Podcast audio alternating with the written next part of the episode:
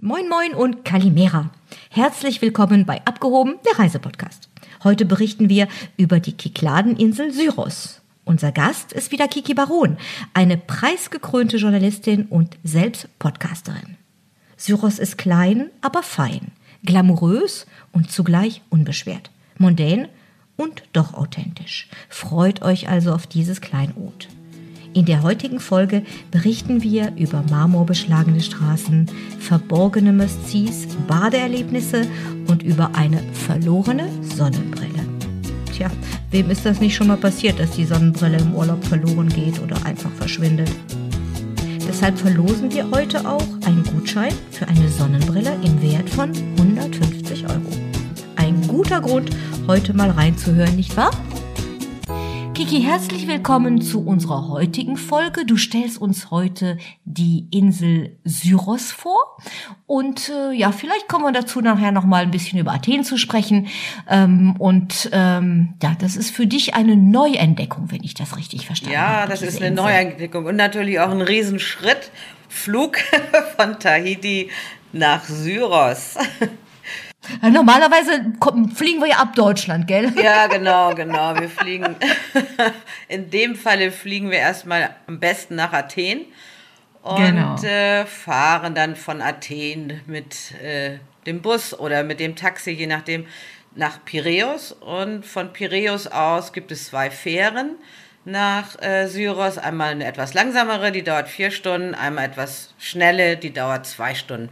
Das hängt immer so ein bisschen damit zusammen, wann man landet, sag ich mal. Man könnte aber auch, es gibt auch äh, eine Flugverbindung nach Syros, die dauert dann nur 20 Minuten, aber ich glaube, zurzeit geht die mal gerade nicht. Ähm, also das ist ja natürlich wahrscheinlich ein schönes Erlebnis, auch einfach die Insel vom Wasser aus zu entdecken. Ähnlich wie bei Kreuzfahrten hast du ja ein ganz anderes Feeling, wenn du vom Wasser an die Insel rankommst, als wenn du nur auf dem Flughafen irgendwo landest, ne? Das ist, das ist völlig richtig. Und Syros, muss man noch mal kurz voraus, Syros ist inmitten der Zykladen oder Kykladen, liegt wirklich mittendrin. Das Ganze ist ja ein, ein, ein versunkener Vulkan sozusagen, riesig groß, Krater. Und da ganz in der Mitte äh, liegt Syros und äh, Syros ist nicht die, ist eigentlich sogar die Hauptinsel, so klein wie sie ist, mit der Hauptstadt Ermopoli. Das ist die Hauptstadt der Zykladen, das ist auf alle Fälle sicher so. Und wenn man da jetzt mit der Fähre hinkommen, dann denkt man so anfangs, naja, okay, noch so eine Insel, ein bisschen kahl und felsig, also auch nicht viel anders als so das benachbarte Mykonos oder Paros, von ferne jedenfalls so. Und dann macht die Fähre eine, eine, Kurve und man fährt in eine weite Bucht ein und da liegt dann dieses bezaubernde Städtchen Ermopoli. Und das ist schon ein, ein wirklich traumhafter Anblick, weil Hermopoli rankt sich über zwei Hügel gewissermaßen nach oben. Auf beiden Hügeln oben äh, steht eine Kathedrale, beziehungsweise auf einem steht eine Kathedrale und auf dem anderen ein großes Kloster. Und unten drunter schichten sich dann so die, die Häuser, die so im, man hat mal so, also, und zwar im Bunt, also diesmal nicht wie auf anderen Inseln in weiß und, und blau, sondern sie sind eher bunt und äh, Architektur ist äh, erinnert an venezianische Architektur. Was dann ja, wiederum mit der Geschichte zu tun hat, ja. Genau, das ist, glaube ich, ganz wichtig, dass man diesen Unterschied vielleicht einfach nochmal rausstellt äh, zwischen Mykonos, Delos äh, und, und Santorin, die ja nun die ähm, Inseln sind, bei der man sofort die Instagram-Bilder ähm, weiße Wände, blaues Meer und irgendeiner mit dem Sonnenhut ähm, am, am Pool, am Infinity Pool ja. im Kopf hat und, und denkt, okay, das ist Griechenland, da so sieht die Ägäis es aus, so ist absolut, sind alle Inseln in Griechenland. Und das ist ja auf Syros wirklich definitiv anders. Nein, das, da hast du recht, es ist völlig, völlig anders. Und dieses Weiß-Blau hast du, findest du zwar hier und dort auch, also die Architektur, aber im Prinzip äh, ist es anders äh, wie ich schon sagte, die, die, die, das Hauptstädtchen, muss man sagen, ist, ist sehr bunt und äh, das auch richtig, äh, ich sag mal, normales Leben. Also nicht touristisches Leben, sondern einfach normales Leben. Und äh, mit Märkten und wunderschönen Straßen und Gassen und insgesamt sehr viel Kultur. Äh, es gibt da ein sehr großes Theater beispielsweise und ähm, also allein das Rathaus überdimensional groß neoklassizistisch gebaut. Da war sogar ein, ein Bayer, der das gebaut hat. Ähm, in Ende des, des 19. Jahrhunderts. Und die Geschichte der, der Insel ist, liegt schon, ist ganz anders als von den anderen Inseln. Die war also im, äh, im, im 19., also schon vor 2000 Jahren, muss ich mal sagen, bei, bei Homer taucht sie auf in der Odyssee. Das, äh, man oh weiß, Gott, jetzt denken alle an die Schule. Oh, da war doch irgendwas ja, ja, genau. und Odyssee. Was war das denn nochmal? Ja, ich will jetzt auch gar nicht so viel, wenn man wir, das will. Wir, nehmen, wir werden jetzt im Moment unsere Zuhörer etwas in Anspruch nehmen. genau. Aber das, das Spannende ist eigentlich, wenn wir schon von Kultur sprechen, also äh, Syros beziehungsweise Hauptstadt Hermopoli ist ein Zentrum der Kultur, sogar von ganz Griechenland. Und äh, im, im, also ich weiß im Moment nicht, wie es in diesem Jahr ist. Letztes Jahr war es auch nicht das, was, was man dachte. Aber da finden sehr viele Festivals statt. Ein Jazzfestival, ein Filmfestival, ein Tango-Festival. Ähm, über den ganzen Sommer ist da in der Richtung eigentlich was los. Sag ich mal, zu normalen Zeiten. ja, normale Zeiten haben wir im Moment wirklich. Nee, haben wir leider nicht. nicht. Aber das blenden wir einfach mal aus und, und äh, stellen die Insel vor mit ihrer ganzen Schönheit und mit ihrer Einzigartigkeit. Ähm, ich darf noch mal zurückgehen auf das, was du eben sagtest. Da ist ein reelles Leben, eine reelle Stimmung. Ich glaube, wenn man das so sagen darf, korrigiere mich, wenn ich da falsch liege, aber das ist genau auch nicht nur der optisch mehr venezianische Stil, äh, also dieser Mix zwischen griechischer und, und, und italienischem Einfluss, ähm, sondern auch halt eben die Tatsache, dass du halt eben nicht nur durch Gassen gehst, wo ein Souvenirladen, ein Kitschladen, ein Essensladen äh, neben dem anderen äh, quasi hausiert ähm, und du im Grunde genommen so ein bisschen eigenes Leben vermisst. Auf Mykonos ist es sicherlich ganz anders, da gibt es ein eigenes Ambiente, aber auf Santorin erscheint mir sehr viel steril. Wenn man dann abends bleibt, dann hat man eine ganz andere Stimmung und viele Läden, hat man das Gefühl, sind nur erbaut worden für die ganzen Kreuzfahrtschiffpassagiere, die da ausgeladen werden. Ja, das da können wir gleich auf, ich, genau, also eigentlich gleich auf Kreuzfahrer kommen. Also auf Syris äh, landen überhaupt keine großen Kreuzfahrer. Es gibt, also wenn überhaupt, dann nur kleine. Ähm, ich sag mal so wie Silver Sea oder von Ponant oder so, einfach aus dem einfachen Grunde, dass die, die, die Insel ist sehr klein und hat äh, viele, ich sag mal, schmale Straßen, sehr kurvig und so weiter. Und die könnten diese Mengen von Leuten überhaupt nicht bewältigen. Und eigentlich, so wie ich das verstanden habe, sind die auch ganz froh, dass sie so ein bisschen auch, äh, nicht ein bisschen, sondern überhaupt vom Massentourismus ignoriert werden. Ja, und, das und, hat natürlich auch Vorteile, ne? gerade wenn eine kleine Infrastruktur da ist. Also ja, es ist eine sehr, so ja, ja, eine sehr schöne Infrastruktur. Also in der Stadt, beispielsweise, die Stadt ist wirklich zauberhaft mit kleinen Palästen und mit marmorbeschlagenen Straßen. Also man kann sehen, dass das die Insel eigentlich auch zumindest sehr reich war. Und äh, man hat aber auch heute noch das Gefühl, dass es den Leuten dort äh, trotz allen Krisen äh, ziemlich gut ist. Das kommt natürlich, weil die auch eine eigene Wirtschaft haben und, und ähm, die gar nicht jetzt auf Tourismus basiert. Natürlich gibt es da Tourismus, aber ähm, ich sag mal, die, als die, die Insel entwickelte sich richtig, oder die Stadt entwickelte sich eigentlich erst im ähm, im Mitte des 19. Jahrhunderts und zwar aufgrund von, von Flüchtlingen, äh, die dort angekommen sind, katholische Flüchtlinge äh, die von ihrer Insel verschwanden, die, die Insel Chios. Und nachdem die dort angekommen sind, die haben, ich sag mal, Handwerk mitgebracht, ja, und es entwickelten sich, und Wissenschaften. Und es entwickelte sich dort ähm, sehr viel an Webereien, ähm, Glas. Glaskunst, also Glasbläserei? Oder? Ja, beispielsweise Keramik. Viele Wissenschaften erblühten dort und äh, auch ja, beispielsweise es wurde das erste Krankenhaus da äh, errichtet, das erste Gymnasium in Griechenland, äh, dann eine Werft, eine große Werft, wo das erste Dampfschiff vom Stapel lief in Griechenland, Seifenfabriken gab es da und so weiter und so fort. Das heißt, ähm, es, es, es war sehr viel Industrie äh, dort und äh, das hat auch die, die Stadt, sag ich mal, damals zur, einer der prachtvollsten und einer der reichsten Städte des Landes überhaupt, also des Landes Griechenland überhaupt gemacht. Und bis heute ist ähm, äh, Sy äh, Syros bzw. Hermopoli ist Verwaltungszentrum.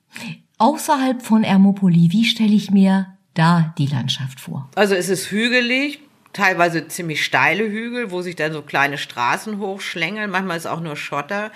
Äh, viele kleine Buchten, zum Teil mit Stränden, sehr schönen Stränden, an denen auch die eine oder andere Taverne mal steht. Und es gibt so ein paar kleine Dörfchen. Am, am, ich denke, am größten ist genau auf der anderen Seite der Insel, äh, auf der anderen Seite des, äh, von Ermopoli liegt das Fischerdorf Kini. Sehr beliebt. Vor allen Dingen, sag ich mal so, bei den, bei den reichen Athenern, die haben da ihre Ferienhäuser oder Villen. Und äh, ja, und entsprechend ist da die Atmosphäre. Es gibt da auch so, also wirklich entzückende Tavernen mit hervorragendem Essen, weil man merkt da irgendwie, dass die Leute hier hingehen, der Anspruch ist sicherlich ziemlich hoch. Äh, es gibt in den Tavernen sogar hervorragende Weine, ja.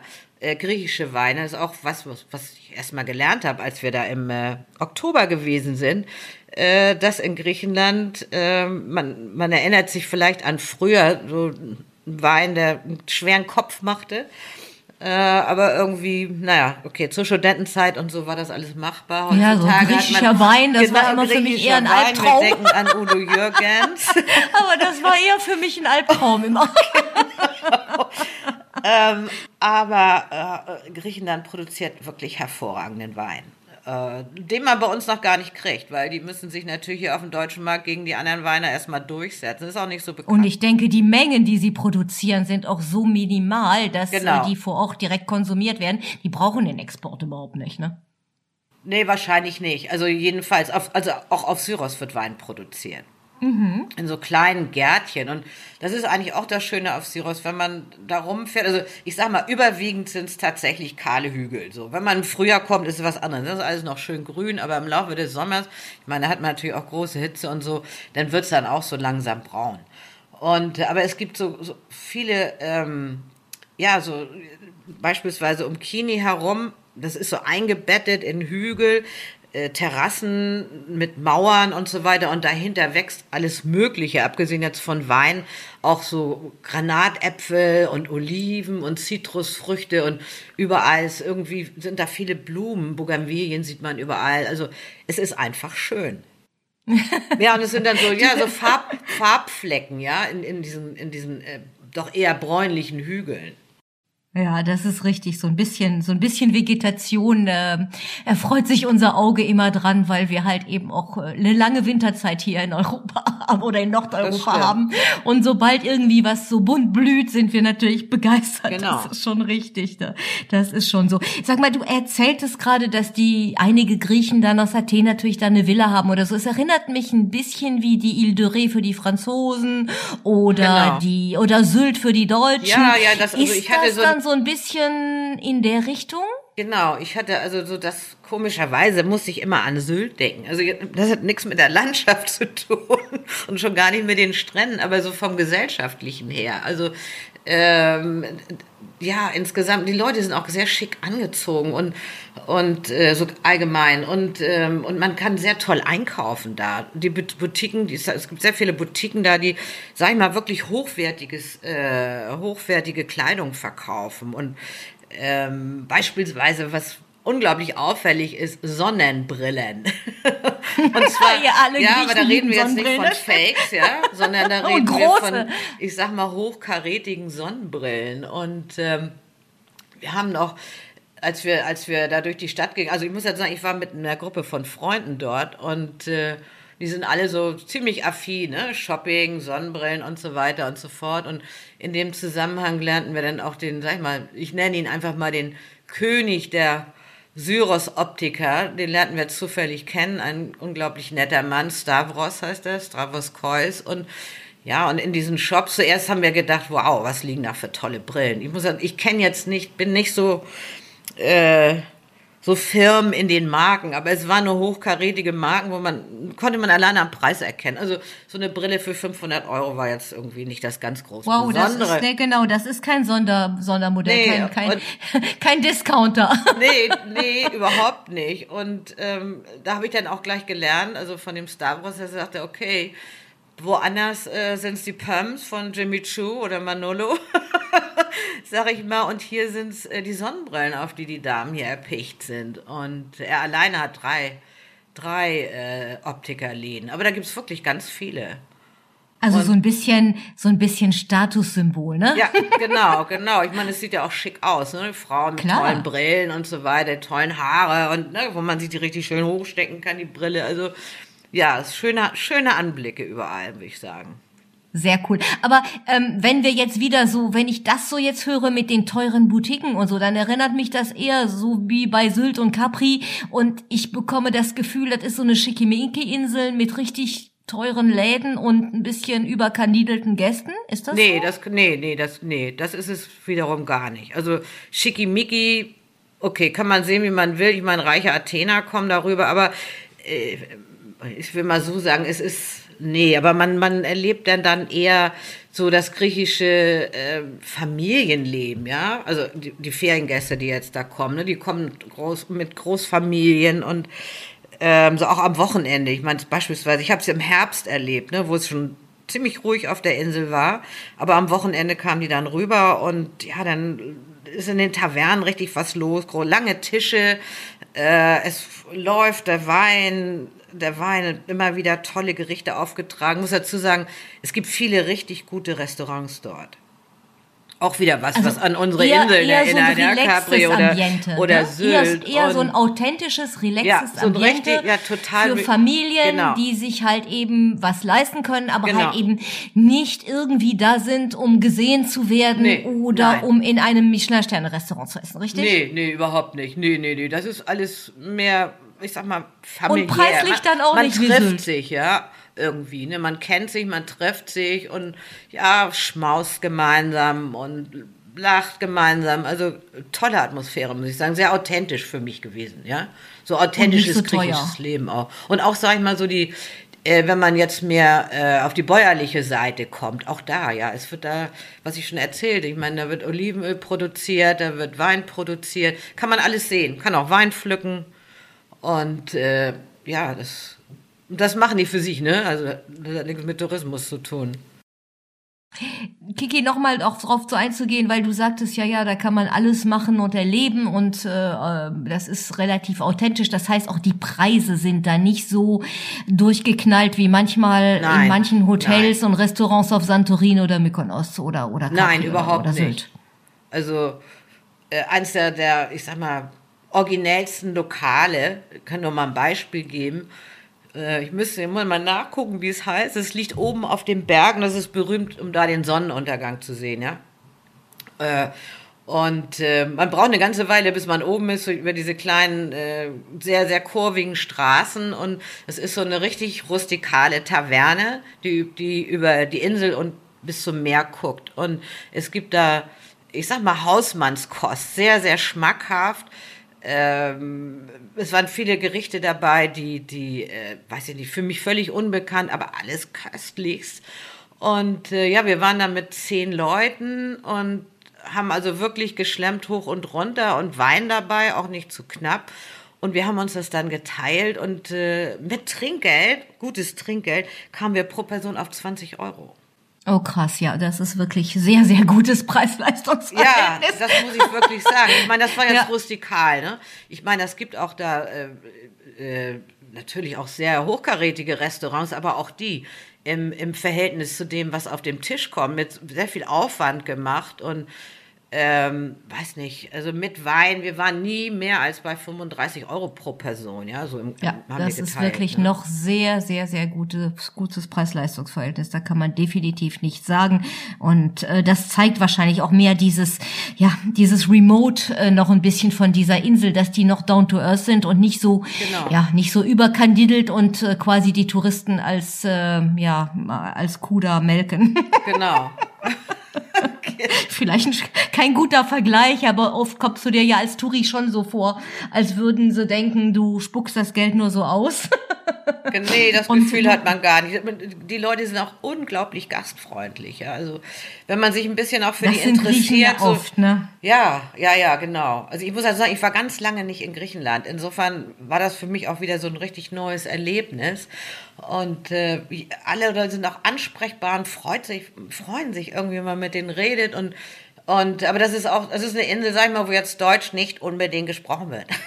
ja, es sind auch sehr wenig unserer Okay, Land. was machen wir jetzt mit den ganzen Zuhörern, die jetzt nicht Griechisch sprechen? Nein, man, man spricht, also die meisten Englisch, Englisch, Englisch Ja, ist klar. normal. Also das Ja, können ja, sehr klar. viele.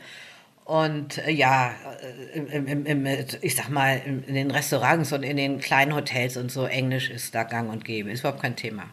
Ja, Stichwort Hotel. Ähm, was, was, wie kann man sich die Hotellerie da vorstellen? Der Also Insel gibt- entsprechend natürlich tatsächlich wahrscheinlich eher nur- kleine Boutique-Hotels. Ne? Ja, es gibt tatsächlich nur kleine Hotels, äh, keine großen und es gibt auch sehr schöne Villen, die man mieten kann. Äh, aber die kleinen Hotels überwiegen, also ich weiß, zwischen 10 und 20 Zimmern oder noch weniger. Ähm, in, in, äh, in der Stadt beispielsweise gibt es auch so in, in, ähm, Hotels, die in alten äh, Palazzi sind. Ja, da sind da, Oh, weiß nicht, ja, fünf, schön. sechs Zimmer, sehr schön restauriert und dann auch gerne mit modernen Accessoires aufge, aufgepeppt. Und wir hatten so ein kleines Hotel, das lag in dem, äh, oder liegt in dem Fischerdorf Kini, das heißt Pino di Loto. Da sind wir drauf gekommen, weil eine Freundin vor ein paar Jahren dort gewesen ist und äh, seitdem schwärmt die davon und deswegen sind wir überhaupt dahin, weil wir sagen, jetzt müssen wir uns das selber mal angucken. Und dieses Pino di Loto liegt so oberhalb von Kini, äh, schichtet sich so über mehrere Terrassen mit äh, sechs Bungalows. Äh, das sind so kleine Suiten, äh, sehr schön eingerichtet. Ähm, die, die, die, die Gastgeberin, die, die Besitzerin ist eine junge Frau, Terestina. Und äh, ja, die hat ein Faible für, ähm, für die griechische, äh, was heißt griechische Designer. Jetzt überlege ich, ah natürlich, der Produzent heißt Kokomat, ist natürlich hier auch bekannt. Das, alles ausgestattet, sag ich mal, so Naturmaterialien, ja, Ja, so Kissen und, und Gestühl und so weiter. Und ähm, ja, das ist ein echter Traum. Man, ein großer Pool auch, wo man natürlich schön gemütlich sitzt und über die Bucht guckt. Zum Strand runter geht man ein paar Minuten, ziemlich steiler Berg, muss ich sagen.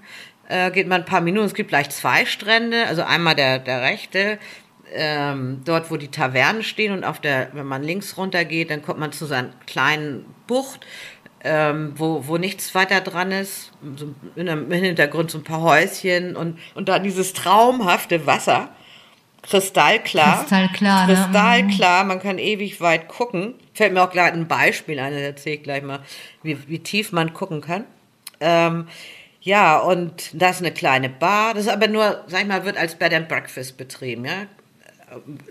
Zum Essen muss man Aber das ist ja gerade Nee, cool, wenn du die Thema. authentischen lokalen Genau. Restaurants Genau. nutzen willst, dann ist Bed and Breakfast das absolut Richtige. Sonst kommst du ja gar nicht. Also gerade bei sechs Zimmern, da gehe ich immer, also würde ich immer von ausgehen, dass die Bed and Breakfast machen und halt eben den Leuten die Möglichkeit bieten, halt eben die kulinarischen Highlights der Insel halt eben selbst Genau, zu entdecken. Dann, genau. Ne? Und es ist ja auch nicht weit, ne? Also wenn man jetzt in Kini gibt's alleine, also ich schätze mal so, ja, ein Dutzend bis, ja, so ein Dutzend kleiner, kleiner Lokale und auch dazwischen ein, ich glaube, das heißt Aioli oder so, ein, ein sehr, ähm, so ein Gourmet-Lokal. Das ist natürlich dann auch wieder teurer, aber die anderen frischen Fisch von den Fischern und tolle Salate und ja, so wie man sich das erträumt. Ja, klingt verführerisch. Zu dem Strand nochmal wolltest du uns was erzählen. Von ja, der, nicht, von der zum Strand, nee, nicht, so, nicht direkt zum Strand, sondern äh, wir haben zusammen ein, ein Boot, also wir Freunde zusammen haben ein, ein Schiffchen gemietet von, äh, von Nikos. Nico, ähm, ein, ein griechischer Kapitän mit einem Schiff, kann man buchen über Syros Adventures. Und wir haben das Schiff für uns gebucht und der ist mit uns dann die Küste hochgeschippert und hat uns so einige Traumbuchten gezeigt.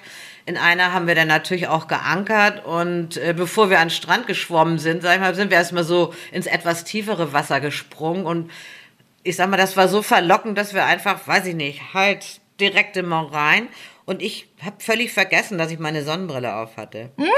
Also, die wie gehört jetzt zwar jetzt nicht hast, zu den ganz teuren, aber, genau, aber eine geschliffene, ja, also die will man nicht verlieren, so. Und das ist mir, das ist mir aber erst aufgefallen, als ich wieder an Bord war und dachte, shit, wo ist jetzt meine Sonnenbrille? Und Ah, ja. äh, dann sagte irgendjemand, der noch an Bord war, so, Kiki, ich glaube, du hattest sie auf dem Kopf, als du ins Wasser gesprungen bist. Und ich, oh je, oh je, weil das Wasser war doch etwas tiefer. Und dann guckte ich ins Wasser und äh, ja, was sah ich da in der Tiefe? Deine Meine Brille. Sonnenbrille.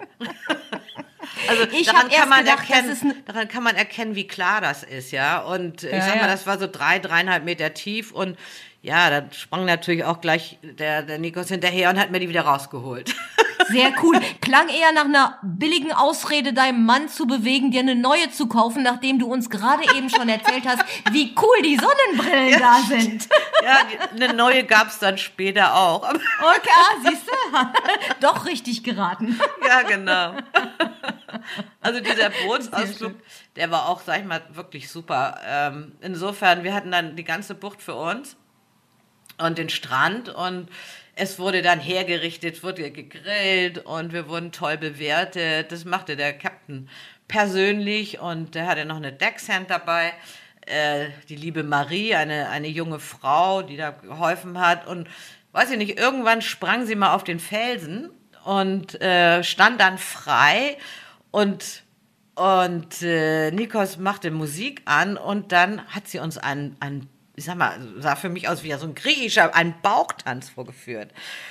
Und äh, das Ergebnis davon war, abgesehen davon, dass das wirklich faszinierend war und wir schon zwei, drei Gläschen Wein intus versucht haben, das nachzumachen. Ich meine, sah natürlich nicht so richtig toll aus, aber wir waren ja unter uns.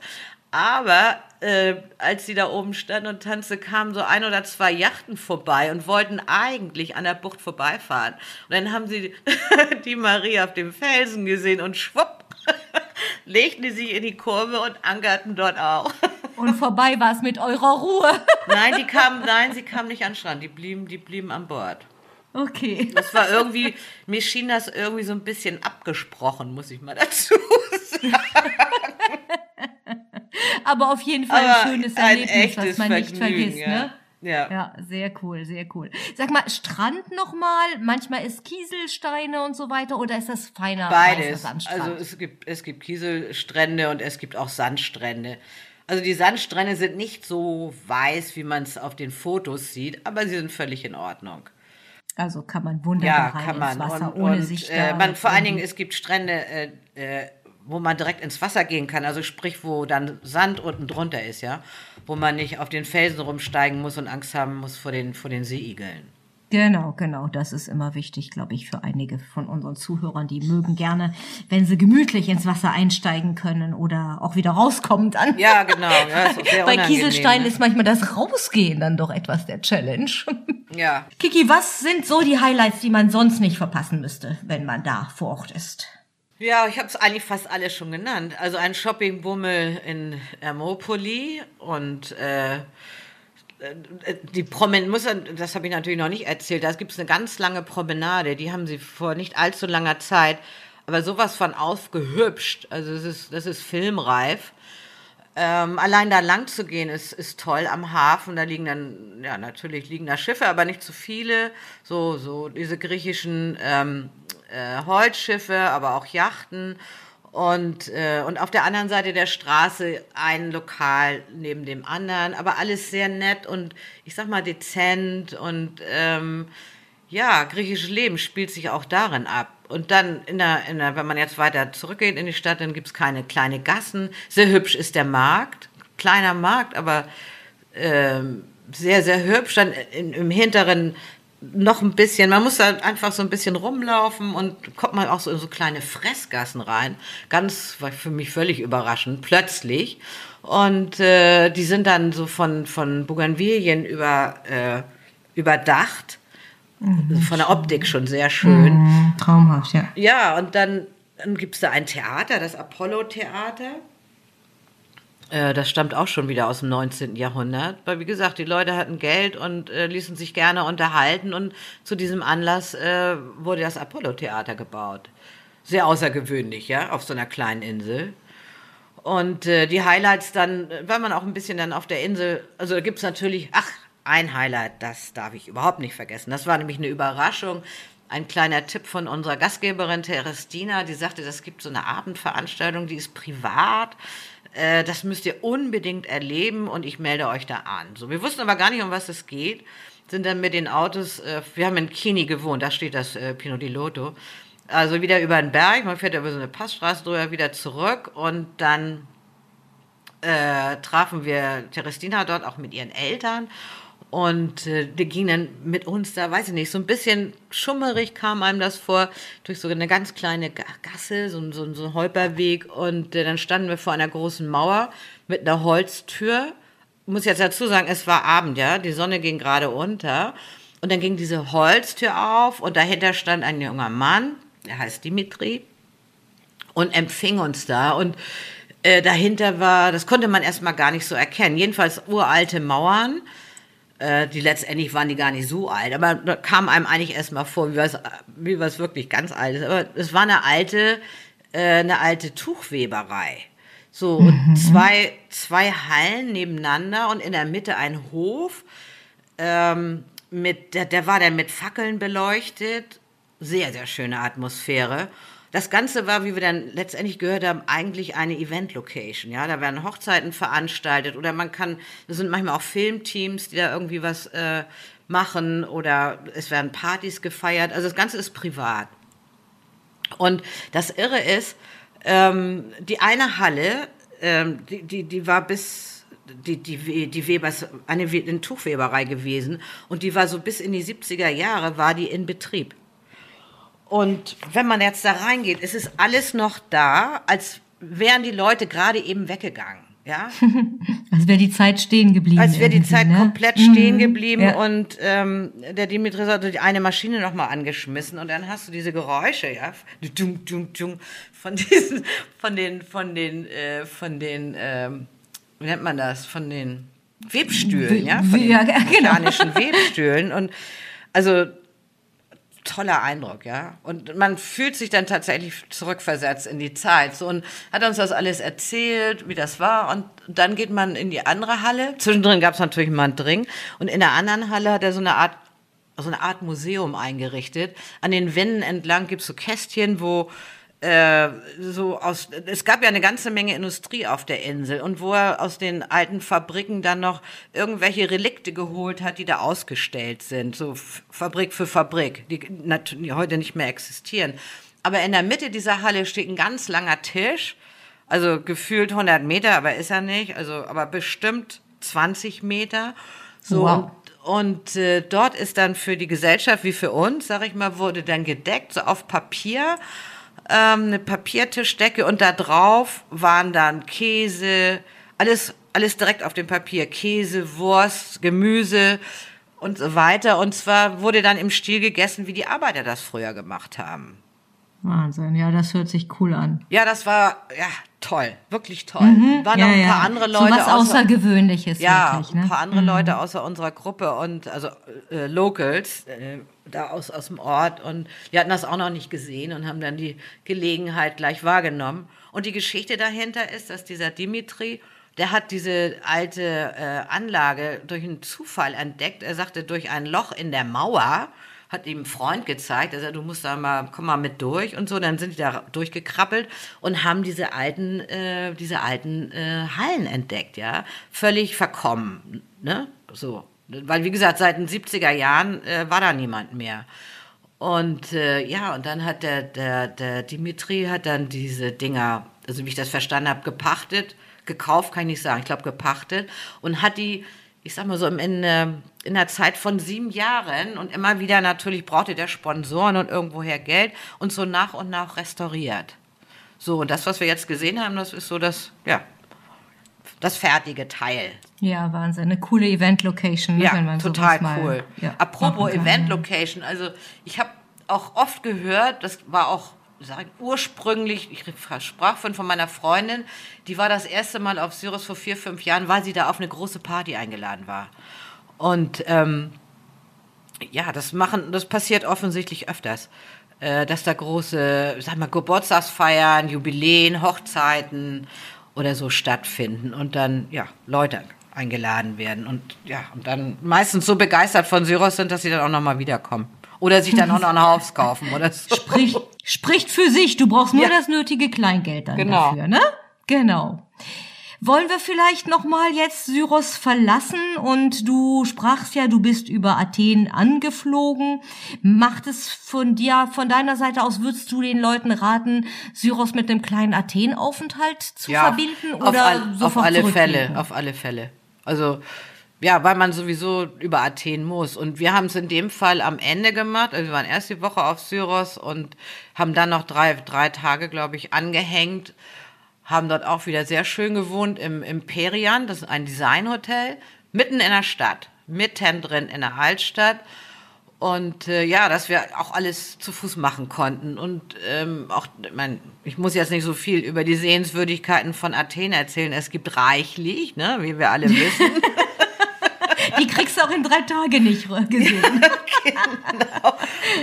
Aber einfach da, es gibt ja inzwischen sehr viele Fußgängerzonen und ähm, du sagtest mal, äh, du hattest so von früher her eigentlich war das jetzt nicht so, dass du sagst, da muss ich jetzt noch mal hin, weil es die Luftverschmutzung nee, so hoch Also ich war. hatte genau, ich hatte früher Erinnerungen, sehr viel Luftverschmutzung, eine sehr hektische Stadt. Natürlich im Sommer auch ähm, wenig, wenig Luftzirkulation, sehr warm. Also ich kann mich erinnern, dass wir bei den ganzen Besichtigungen der Sehenswürdigkeiten, wahrscheinlich weil wir im Sommer da waren, also ja. mehrfach wohl, ähm, ja. äh, dann auch immer sehr anstrengend war das Ganze. Dann hatte ich mal eine Geschäftsreise, da hatte ich ein beiges Kostüm an, das war nachher nicht mehr beige, sondern grau, als ich fertig war äh, mit meinen Terminen am Tag. Also ich habe schon an Athen so eher, wie soll ich sagen, stressige äh, Erinnerungen, außer natürlich die wunderschönen Abenden in der Altstadt, in den kleinen Gassen, wo es dann ein Restaurant neben dem anderen gab. Das war immer das Highlight. Aber ähm, dein, deine Empfehlung zu Athen meine oder dein Empfehlung Eindruck von Athen ist ja komplett anders. Ne? Ja, meine Empfehlung ist sowieso das Ganze eigentlich im Herbst zu machen. Ja. Ähm, erstens mal, man, dieses Jahr wissen wir sowieso noch nicht, was im, im, ich sag mal, in der Vorsaison los ist und was los ist und wie es funktioniert, also bis zum Herbst dürfte es wieder gehen und man hat, also das betrifft jetzt auch Syros. Ich sag mal, für die Herbstferien ist das ein idealer Platz. Ähm, wir hatten 30 Grad, eine Woche lang nur blauen Himmel und das Wasser, das ist ja das Wichtigste, dieses Wasser hatte 26 Grad. Das, das ist genau ist ja das. Schon ne? Karibik. Ne? Ja, genau. Und dadurch, dass man da eben auch schnell hinkommt, so ein eigentlich, man, so, oder auch nach Athen, ja. Man kann ja von allen Flughäfen in, in Deutschland, von allen Großflughäfen kommt man direkt nach Athen.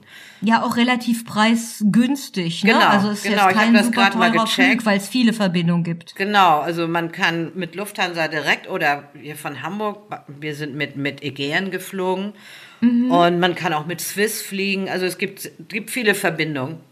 Und äh, wenn man jetzt äh, muss ich nochmal dazu sagen, wenn man jetzt äh, Syros am Anfang macht und dann in Athen landet und man will dann gleich weiter, dann muss man echt darauf achten, dass die, die, die Flugverbindung so ist, dass man relativ früh ankommt. Also damit das mit der Fährverbindung hinkommt, ja. Hm, ja, klar. Äh, das, das heißt, so zwischen, zwischen Landung und, und Abfahrt der Fähre, ich würde da drei, wenn nicht vier Stunden mit einrechnen. Ähm, weil man muss aufs Gepäck warten und wir hatten uns damals ein Auto bestellt und sind dann nach Piräus gefahren, wo die Fähre abgeht. Und ähm, wir sind dann mit Lufthansa geflogen, weil die früher ankam. Die war schon um halb zwei da und die Fähre ging um halb sechs. So. Wir waren aber dann viel zu früh da, weil wir viel schneller durchgekommen sind, als wir überhaupt gedacht hatten. Und wir hatten, weiß ich nicht, noch zweieinhalb, fast drei Stunden Zeit, noch zweieinhalb Stunden Zeit. Und haben gedacht, dann gehen wir doch noch irgendwo nett essen. Und sind dann in, in, in Piräus noch in ein Restaurant gegangen, direkt am Wasser. Das hieß, glaube ich, Sorba, das habe ich mal nachgeguckt in meinen Notizen. Und das war für uns so, ich sag ich mal so, aus, aus Deutschland kommt, das, gleich fing es damit an. man saß Kompletter Einstieg ins Wasser, Zielgebiet, ne? Man sah genau. die Fische unten schwabbeln und die tollen Fische auf dem Teller. Ja, das ist dann gleich. Die Yachten dümpelten rum und äh, ja, und wir haben denen vorher gesagt, okay, wir müssen dann und dann wieder weg. Bis dahin müssen wir durch sein, um dann zur Fähre zu kommen. Das ist dann von dort, ich glaube, zur Fähre waren es äh, zehn Minuten mit dem Auto. Die Autos, oder das Auto hat gewartet auf uns. Und ja, und das ist auch eine tolle Sache. Und wir sind also mit der langsamen Fähre gefahren, weil die schnelle fuhr nicht mehr dauert vier Stunden. Und zurück sind wir mit der Expressfähre gefahren, die dauert zwei Stunden. Und wenn man zurückfährt, kann man sich das natürlich dann aussuchen ähm, wann man fahren will. Ne? Also es gibt verschiedenste äh, Zeiten. Das kann man alles nachgucken. Und auch buchen. Ja, und jetzt kommen wir wieder zurück nach Athen. Wo waren wir stehen geblieben?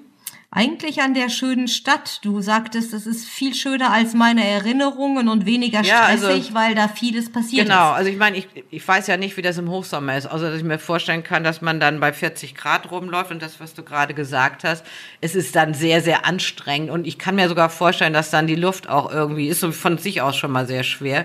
Aber als wir jetzt im Herbst da waren, war erstens war, also es mit dem Verkehr hielt sich total äh, in Grenzen, weil in der Zwischenzeit gibt es ja auch eine U-Bahn und eine S-Bahn und so weiter und viele Leute fahren inzwischen eben mit öffentlichen Verkehrsmitteln. Das heißt, der Verkehr ist offensichtlich weniger geworden. Ich habe keine Vergleiche, weil ich vorher noch nicht da war, aber Ja, wir fanden das überhaupt nicht schlimm. Ich sage mal, okay, wenn in der Altstadt ja, weil es gibt Straßen, die sind natürlich äh, da staut sich der Verkehr, aber ich sag mal so, die, die breiteren Straßen, äh, um an, in andere Viertel zu kommen, äh, ja, weiß ich, kein Problem. War völlig okay. Ja, ja, und in der Altstadt hast du ja auch viele Fußgängerzonen. Also. Wollte ich gerade sagen, da geht man sowieso zu Genau. Fuß.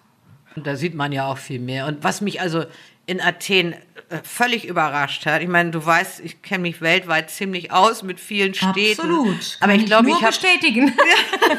aber ich glaube, ich habe noch keine Stadt erlebt mit so vielen Lokalen aneinandergereiht und eins schicker als das andere. Und dazwischen dann mal was Rustikales, was ganz Cooles, was Designeriges, äh, was völlig Verplüschtes.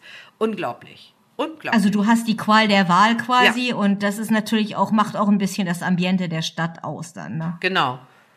Und wie gesagt, diese, diese, diese ganzen Lokale, Tavernen oder Restaurants, das zieht sich also auch bis in die Viertel, äh, wo die gar nicht mehr touristische, ne? Weil die Leute, wie man weiß, äh, die, die Griechen gehen ja selber unheimlich gern aus. Also immer das Gefühl, vor allen Dingen am Wochenende, äh, da sitzt ganz Athen, sitzt eigentlich draußen auf den Terrassen. Ja, ich, ich glaube, das ist wirklich eine, eine, eine wirkliche Lebensart der Athener, dass man Genau. eigentlich wenig zu Hause kocht und halt eben gerne essen geht, besonders sonntags, ne? Besonders sonntags. Also, wie gesagt, es war im Oktober und es war ja schon, war Corona-Zeit, aber Griechenland war offensichtlich noch sehr frei davon. Aber, ne, man hatte dann so, es wurde wirklich voll. Da Abstand zu halten war dann so ein bisschen schwierig, aber in den Restaurants war, also das war ganz streng, alle Hygienemaßnahmen und man durfte auch nur mit maximal sechs Leuten am Tisch sitzen. Was für uns dann nicht so ganz einfach war, weil wir waren acht oder auch neun und mussten uns dann auch zwei Tische verzeihen. Also das haben die ganz strikt durchgezogen. Ach cool, ihr musstet euch richtig verteilen. Ihr konntet Naja, die Tische an- nicht zusammenschieben? Nee, da musste Oh. nee, halber Meter Krass. mindestens dazwischen oder Meter, ja. Aber Abs- gut, ich meine Abstand, wirklich ja. gut, weil wir müssen halt eben, ja, also ich meine, ich finde es gut, wenn man Prinzipien hat, dass man die dann auch beibehält und äh, dass man dann entsprechend agiert und das bietet ja auch eine gewisse Sicherheit gerade für uns als Touristen, die wir uns schon für ein anderes Land entsch- halt eben entschlossen haben, ne? Und wo ich auch überrascht war, wie viele richtig gute Restaurants es da gibt. Richtig gut. Würdest du denn richtig dann Athen super so als Küche. Wi- Und dann ja? eben wieder äh, in diesen Restaurants, wo du auch die tollen Weine bekommst, ja. Also Ja, ja, klar. auch viele ja, hippe, hippe Restaurants natürlich. Also es bringt, also uns hat das wahnsinnig viel Spaß gebracht. Galerien Klingt gibt es fast inzwischen so, auch viel. Kiki, als würdest du auch Athen als Weekend-Destination Ja, genau. in Erwägung ziehen. Ja, genau, mit den So, wo man Flugverbindungen. hingehen kann, wenn man was erleben will, ein paar Tage nur. Genau. Also Okay. ein Freund von uns, der kam dann noch nachgeflogen, der kam, glaube ich, dann am Freitagmittag an aus, aus Hamburg und ähm, ja, und dann sind wir am, ich glaube, wir sind am Montag früh wieder zurückgeflogen. Ah ja, cool. Also wirklich auch ein Geheimtipp, Athen zu machen, so Kann wie man man sonst Paris, London und machen. Amsterdam macht. Ja. Ähm, mit mindestens genauso hippen Restaurants und Ja. äh, stylisch äh, Plätze und ähm, ja, wahrscheinlich nur einfach mehr Sonne, besseres Wetter und du kannst draußen sitzen. Genau. Und dann Ja, haben wir cool. natürlich auch noch Sehr, ein sehr paar cool. Empfehlungen für entsprechende Guides. Ähm, das werden wir dann später nochmal besprechen. Jemand, Ja, leg los, leg los. Ja, ja, wir hatten einen Guide, Jakob.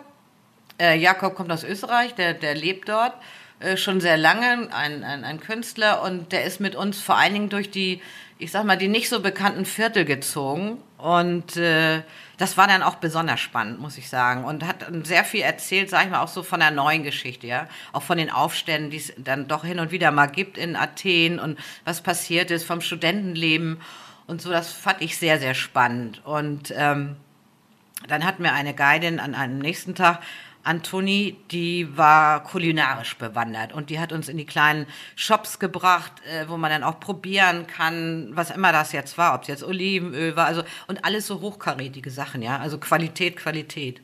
Oder Wurstwaren, waren in einer ganz tollen Schlachterei, äh, wo man dann auch gleich probieren kann. Und ja, das war einfach toll. Also ein echter Kulinarik-Trip hört Ja, man raus. ja, ne? so, kann man also machen, genau. Hätte ich Griechenland so nicht unbedingt eingeschätzt. Ich wäre dann eher nach Spanien oder Italien für einen Kulinarik-Trip gegangen. Aber das ist ja schön, wenn man noch mal eine neue Empfehlung bekommt und, Genau. und äh, Griechenland mal unter einem anderen Aspekt sieht. Ne? Genau, genau. Das war für mich Sehr ja auch cool. überraschend. Weil, wie gesagt, Ja, das war absolut. mein erster Besuch in Athen. Und ich bin also im letzten Jahr gleich zweimal da gewesen.